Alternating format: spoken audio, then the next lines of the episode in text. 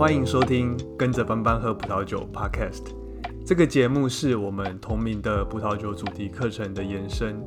在我们的专题课程中，会从最基本的葡萄酒知识开始介绍起，再到各个主要的国家和产区，然后延伸到知名酒庄的介绍。在这个节目中，会听到我们拿一些生活中的范例来验证课程中所介绍的知识。我也会不定时的分享一些很不错的葡萄酒，以及他们背后的故事。不过还是要注意，饮酒过量有害健康。我们品酒不酗酒，喝酒不开车。想要轻松进入葡萄酒世界，提升生活品味的你，也欢迎在 Apple Podcast 或是其他的平台上订阅我们的节目。才不会错过之后的集数哦。Hello，大家好，欢迎收听《跟着班班喝葡萄酒》第三十三集。在前一个周末，我们的专题刚发表了一篇关于这个白葡萄酒它是怎么样酿成的一篇文章。那我在那篇文章里面呢，很详细的介绍了一支白葡萄酒，它从这个我们在葡萄园做葡萄的采收。然后运送到这个酒庄之后呢，一直到最后酿成一瓶酒的过程，那它的每一个步骤和酿酒师他所需要面临的每一个选择，比如说呢，我要不要再把我的葡萄做浸皮的这样一个步骤？那我的葡萄它在榨完汁之后，我要不要去做静置和澄清，把一些酒渣把它滤掉？那我要不要去做所谓的二次发酵？我要在这个不锈钢槽，还是在橡木桶里面去做这个陈年？那这些选选择呢？它会怎么样影响到一瓶葡萄酒，它最后喝到的这个风格和它的口感？还有呢，什么样的葡萄品种它适合选择什么样的步骤？那我在这个文章其实都有蛮详细的一个介绍。那说实话，整理这个资料其实还蛮花时间的。所以呢，如果有兴趣的听众，我是还蛮鼓励你们可以点击我放在这个资讯栏里面的文章的链接，很推荐可以稍微阅读一下。读完之后呢，我相信你会对这个一瓶葡萄酒它是怎么样酿成的有更进一步的了解。但是呢，如果你不想要看文章也没有关系，因为呢，我会我可以用讲的，因为呢，我接下来呢会的几集也都会想要以这个酿酒的制成作为整个节目的主轴。然后我实际挑选几支酒来做这个实际的范例，那我们会先稍微喝喝看，然后描述一下我们喝到的这样的一个口味和闻到的香气，看它的风格，然后呢对照一下课课本上他所教的知识，那是不是真的可以有办法实物上应用到这个酿酒师的选择上面？那因为在这种还蛮多酒的网站上，其实你都可以看到说，他们描述一支酒它是怎么样呃酿成的。那有点像是对答案，我们就把自己想象成酿酒师，然后我们猜测它是怎么酿的，然后去对照在网站上他们所放的这样一个酿酒的制成，他们所做的选择，然后来看看我们的了解，我们的猜测是不是和他们一样。好。那上一集呢，其实我们就是用这样的做法。那我们讲的是这个好事多，它一支我觉得它 CP 值很高的酒，它是来自这个法国勃艮第的一支夏多内。那在喝完他们的酒之后呢，呃，我们把自己想象成是那一个酒庄的酿酒师，那他会怎么样去酿我们今天喝的这样的一支酒？那在酿酒的每一个步骤呢，他会做哪一些选择？我觉得这样其实还蛮好玩的，因为。不是在这个葡萄酒业工作的我们，很难真的参与到这个酿酒的过程。那虽然我自己是还蛮希望可以有朝一日参与这个葡萄的采收和酿酒，不过呢，我觉得透过这样的思考和推理，可以让我们更深入的了解我们现在眼前正在喝的这支酒。所以呢，今天这一集我们也用类似的做法，我们飞到南半球，来到纽西兰中奥塔哥这个全世界最南边的葡萄酒产区。其中呢，有一个我自己非常非常喜欢的酒庄，它叫做 Felton Ro，呃，费尔顿酒庄。他们的这个干白利斯林 （Dry Riesling） 是怎么样酿成的？我自己呢，在这个去年疫情发生之前，其实我这去这个纽西兰旅游，那我就对这个纽西兰的酒可以说是情有独钟，尤其是这个中奥塔哥 （Central Otago） 这个产区。不过呢，说实话，其实纽西兰的酒在台湾进口的不多。这支酒呢，我也是在朋友的聚会上喝到的。我是忘了问他在哪里买，也可能是我忘有我有问，但是我忘记了。那我查了一下，那在台湾这个买酒网上其实是可以买得到的，但是呢，它的价格并不便宜，优惠的价格其实也要一千零六十块。那它在 Vivino 上是三点八颗星。我可以先试着描述一下，呃，我对这支酒的感觉。呃，从外观上看起来呢，它的酒液颜色很淡，那但是很澄清。闻起来呢，它的我觉得它的香气很奔放。那这种奔放的香气呢，是很典型的这种 Riesling 它会有的这种香气奔放的感觉。那它有这种很明显的花香，还有一些很成熟的梨子啊、哈密瓜这样的一个香气。喝起来呢，它的酸度非常的高。那我觉得是那一种会让人精神为之一振，然后瞬间清醒的那种酸度。那刚喝下去之后呢，我觉得可以很明显的感觉到一些像是柠檬啊、柑橘这一类水果的这种的口感。然后呢，伴随来的是很明显的那一种矿物的这种感觉。尾韵我觉得很足够。我觉得如果是在那种夏天野餐那样的场合开这支酒的话呢，我觉得这支酒应该会蛮受欢迎的。在我们开始讨论这支酒它是怎么酿成之前呢，我们也稍微来聊一下，嗯，这个费尔顿路酒庄和它的酿酒师。那这个费尔顿路酒庄呢，Filton Row，它是位于纽西兰中奥塔哥 Central Otago 这里面一个比较温暖的一个叫做班诺克本的次产区。那它的邻近的产区呢是这个吉布森，那它附近最大的城市和机场是皇后镇。Queenstown，从皇后镇开车过去呢，到这个酒庄大概需要五十分钟的时间。为什么我知道呢？因为我在去年自己有去这个酒庄参观过，所以我自己有开过这条路。酒庄呢，它成立于一九九一年，嗯，距今大概是三十年前。那其实，在这个中奥塔哥的酒庄，其实都还蛮年轻的，都差不多是这样的一个年纪。那它是位在这个中奥塔哥所有次产区里面。最温暖而且最干燥的一个位置，它的日夜温差大，那也因为这个气候非常的温暖，所以呢，这边的葡萄它的成熟度也特别的高。这里的收成的季节呢，大约可以比邻近的这个吉布森早一个月左右的时间做收成。但是呢，也因为它呃非常的干燥，所以呢，他们的葡萄园必须从山的另一头想办法去做这个饮水灌溉。葡萄园呢，采用这个百分之百的生物动力法和有机耕作。酒庄呢，主要种植呃三种葡萄品种，分别是黑皮诺、夏多内和今天我们要介绍的这个利斯林 （Riesling）。全部的葡萄农场都是有机种植，尽可能的去减少人为的干预。我们在参观酒庄的时候呢，其实他们就有说，这个比起葡萄园呢，他觉得他们更像是一个有机农场。因为除了葡萄之外呢，他们也会种植其他的农作物，来尽可能的去增加农场里面的所谓的生物多样性。那个 Filton Row 酒庄呢，它的首席酿酒师是 Blair Water，他从这个费尔顿的酒庄，他推出他们第一个年份，一九九七年份的时候呢，就已经是这个酒庄的酿酒师了。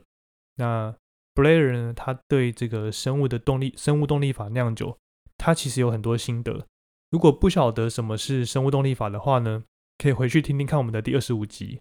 简单来说，呃，生物动力法呢，就是在种这个葡萄的时候，我尽可能的去减少人为的干预，然后也完全不使用化学的农药。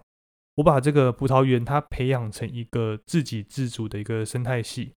所以呢，这个采用生物动力法的葡萄葡萄园，其实你可以把它想象成是一个食物链的这样的感觉。举例来说。它不使用任何的这个人工杀虫剂，但是呢，如果我不用这个杀虫剂的话，那我要怎么样去对付这些可能会对葡萄造成损害的这样的虫呢？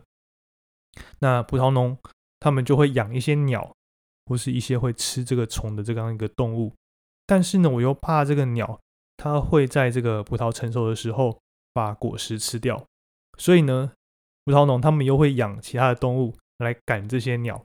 那这样的方式呢，呃比较尊重这个风土，那尊重生物和自然之间的这样的一个互动，然后来建造人和自然的一个比较和谐的发展，是生物动力法它最基本的一个原则。那生物动力法呢，它还有一个特性，还有个比较特别的地方，是他们会用一些他们有个特殊的配方，会用这个牛角、牛粪、石英粉和一些动物的头骨来当做是他们的肥料，还蛮酷的。那 Blender 人呢，他当然也崇尚这个自然酿酒的原则，很充分的运用这个中奥塔哥他们特有的这种冰河、黄土、大陆型气候啊，还有面北坡向的这样一个特性来种植他们的葡萄。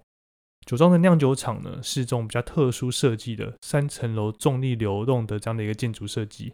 那他用这个重力法来进行酿造葡萄呢，使用成川的发酵，也使用天然酵母，不澄清过滤的方式。来酿造葡萄酒是他们的坚持，那为的就是呢，可以忠实的呈现这个葡萄园这个独一无二的这样的一个风土的性格。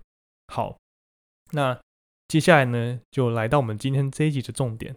如果我们是这个酒庄的首席酿酒师 Blair，那我们会打算怎么样去酿今天我们喝的这一支不甜的这支利斯林，才可以酿出我们刚刚描述的这样的一个风格和这样的一个特色？我们也可以看着这个这篇文章《白葡萄酒是如何酿成的》这篇文章里面的流程图，一步一步的来做这个思考。当然呢，文章的链接我也放在这个资讯栏里面了，所以我们可以看着图，然后把自己当做是 Blair，当做是这个酒庄的首席酿酒师，想象一下我们会怎么做。好，首先第一步呢，我们要知道的是，我们今天要酿的这个葡萄品种，它是呃利斯林 （Riesling）。它算是一种芳香型的葡萄，它的香气会很奔放。那这样的奔放的一个风格呢，我们要想办法把它酿出来。OK，所以第一步呢，呃，当然我就是先把这个葡萄园里面手工采下的利斯林葡萄，把它送到酒庄。面对整串的葡萄，我们要先思考的是呢，在这个榨汁之前，我要不要去做去梗、破皮和净皮这几个步骤。那所谓的去梗呢，顾名思义就是把这个葡萄梗把它去掉，我让榨汁之前的葡萄它不是一整串的，而是这种一颗一颗这种咕溜溜的把它送去榨汁。那破皮呢，我是先把这个葡萄把它压破，让这个葡萄汁它流出来，然后浸皮呢，则可以增加这个酒的香气和口感。毕竟呢，这个葡萄酒它的风格通常都是从它的葡萄皮来的。葡萄葡萄它的果肉本身其实只有水分、糖和它的酸度。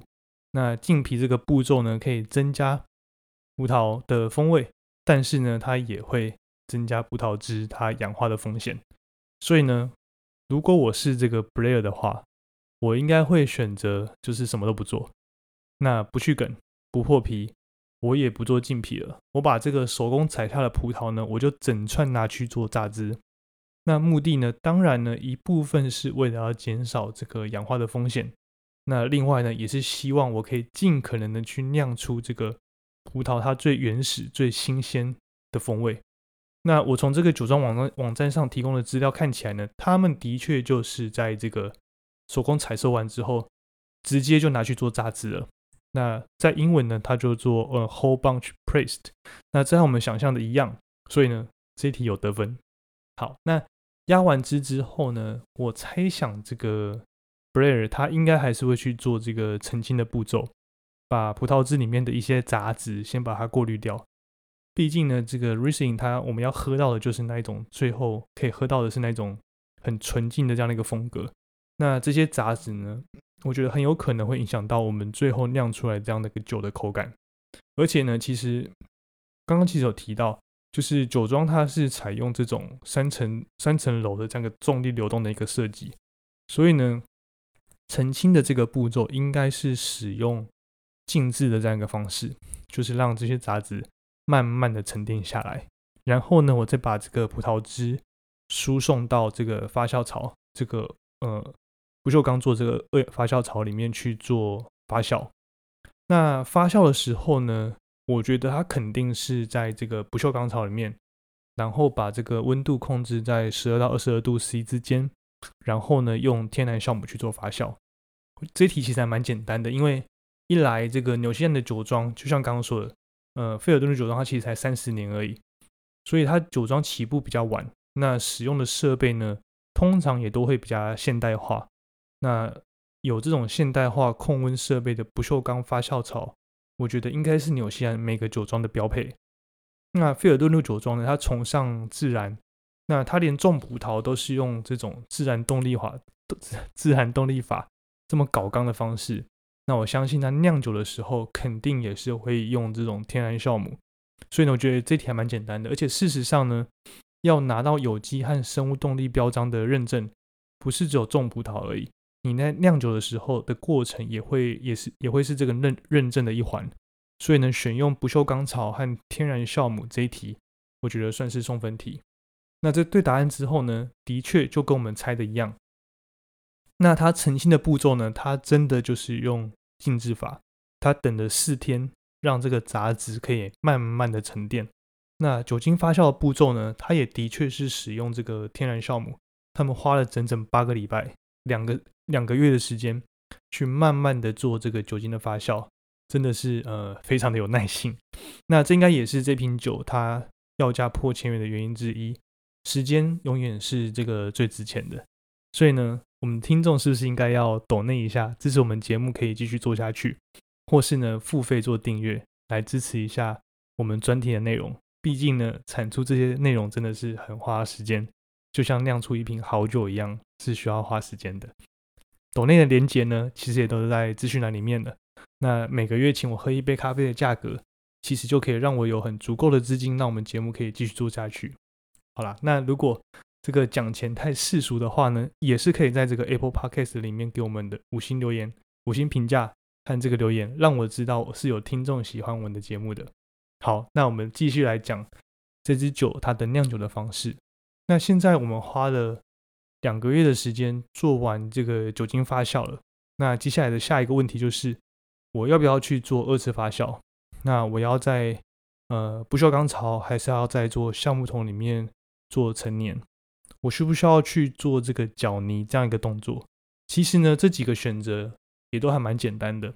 那它的这个线索呢，就在呃我们刚刚喝到的这些口感。我们今天喝喝的这一支算是这种比较干型的利斯林。那想要喝的呢，就是它那一种纯净的感觉。那我们的确也喝到了它那一种很明亮，会让人这种瞬间清醒的酸度和这种小清新。那没有喝到我们前一集我们在讲这个勃艮第夏多内的时候喝到的那一种奶油的口感。所以呢，我觉得今天这支酒它肯定是没有经过二次发酵的。毕竟二次发酵的目的就是要。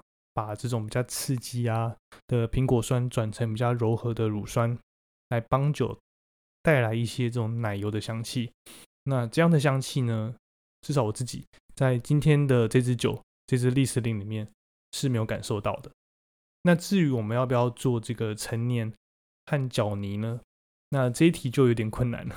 我大胆的推测，嗯，这个 Breer 他会选择在发酵完之后就直接去做澄清和装瓶。毕竟呢，它在发酵已经花了两个月左右的时间。那如果要让酒里面添加一些这种复杂度的话，那两个月的发酵，我自己觉得应该是已经蛮足够了。不过呢，我们这边也帮呃听众复习一下，什么叫做搅泥？那它其实是这个酒精发酵完之后呢，我们会会有所谓的酒渣，那英文叫做 lees。酒渣呢是这个酵母的尸体，它能帮酒带来一些。这种烘焙制品的香气啊，看一点我们叫做 savory 这样的一个口感。那如果想要这个酒渣的香气呢，我就先让这个酒渣放在桶槽里面把它泡一下。那如果我要真的做到极致的话呢，我会把这个沉淀的酒渣也把它搅动起来。那这样的一个步骤呢，就叫做搅泥。但是结果呢，证明我只对了一半。那虽然他在网站上没有写的很清楚。但是它其实有说，在这个发酵之后，它会让这个已经没有糖分残留的这个和刚酿好的酒，和这个精细的酒渣，它自呃去浸泡一段时间，然后呢，帮这个酒添加一些口感。所以呢，它虽然没有去做个做这个陈年和搅泥这样一个动作，但是呢，它有稍微的泡渣了一段时间。那这个步骤呢，它应该是直接在这个不锈钢槽里面就完成了。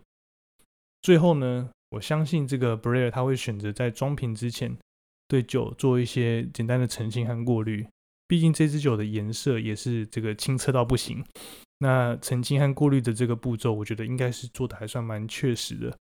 虽然呢，最呃这个最后一题有点像是一个送分题，但是呢，他们网站上其实有特别强调，它就算是澄清，它也会选择用最少的干预来做澄清这样一个步骤，来保留这个 rising 它本身的特色。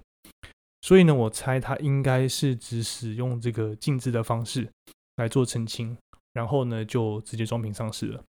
葡萄呢，它大约是在四月中旬的时候，今年四月中旬的时候采收完。那酒呢，在今年九月初，它就装瓶上市了。中间呢，大概只花了呃五个月左右的时间。好，最后我们来总结一下：如果呢，你也是和我一样，把自己想象成是这个酿酒师 Blair，那一步一步的推理下来，来猜测 Blair 他在酿酒的时候的每个步骤和他所做的每一个选择。那不晓得你猜对了多少呢？我是觉得透过这样的推理，对整个葡萄酒它酿酒的制成可以有更深入的了解，而且其实我自己觉得还蛮好玩、蛮有趣的。那也更知道怎么去欣赏我们现在喝正在喝的这一杯酒。接下来呢，我们应该还会再找其他的酒款来做练习。那希望你会喜欢这一集的内容，也欢迎在这个 Apple Podcast 留言，或是透过 Instagram 私讯联络我们。有时候其实收到听众的讯息，带给我。蛮大的鼓舞，或是呢，如果你对我们节目有任何的建议，也都欢迎跟我们说。另外呢，当然也希望听众可以阅读我们整理和撰写的文章，那我都把它放在这个资讯栏连接里面了。我是觉得对这个了解了解这个葡萄酒知识和有兴趣的听众会是蛮有帮助的。好，那今天这一集就先到这边，我们下一集见，拜拜。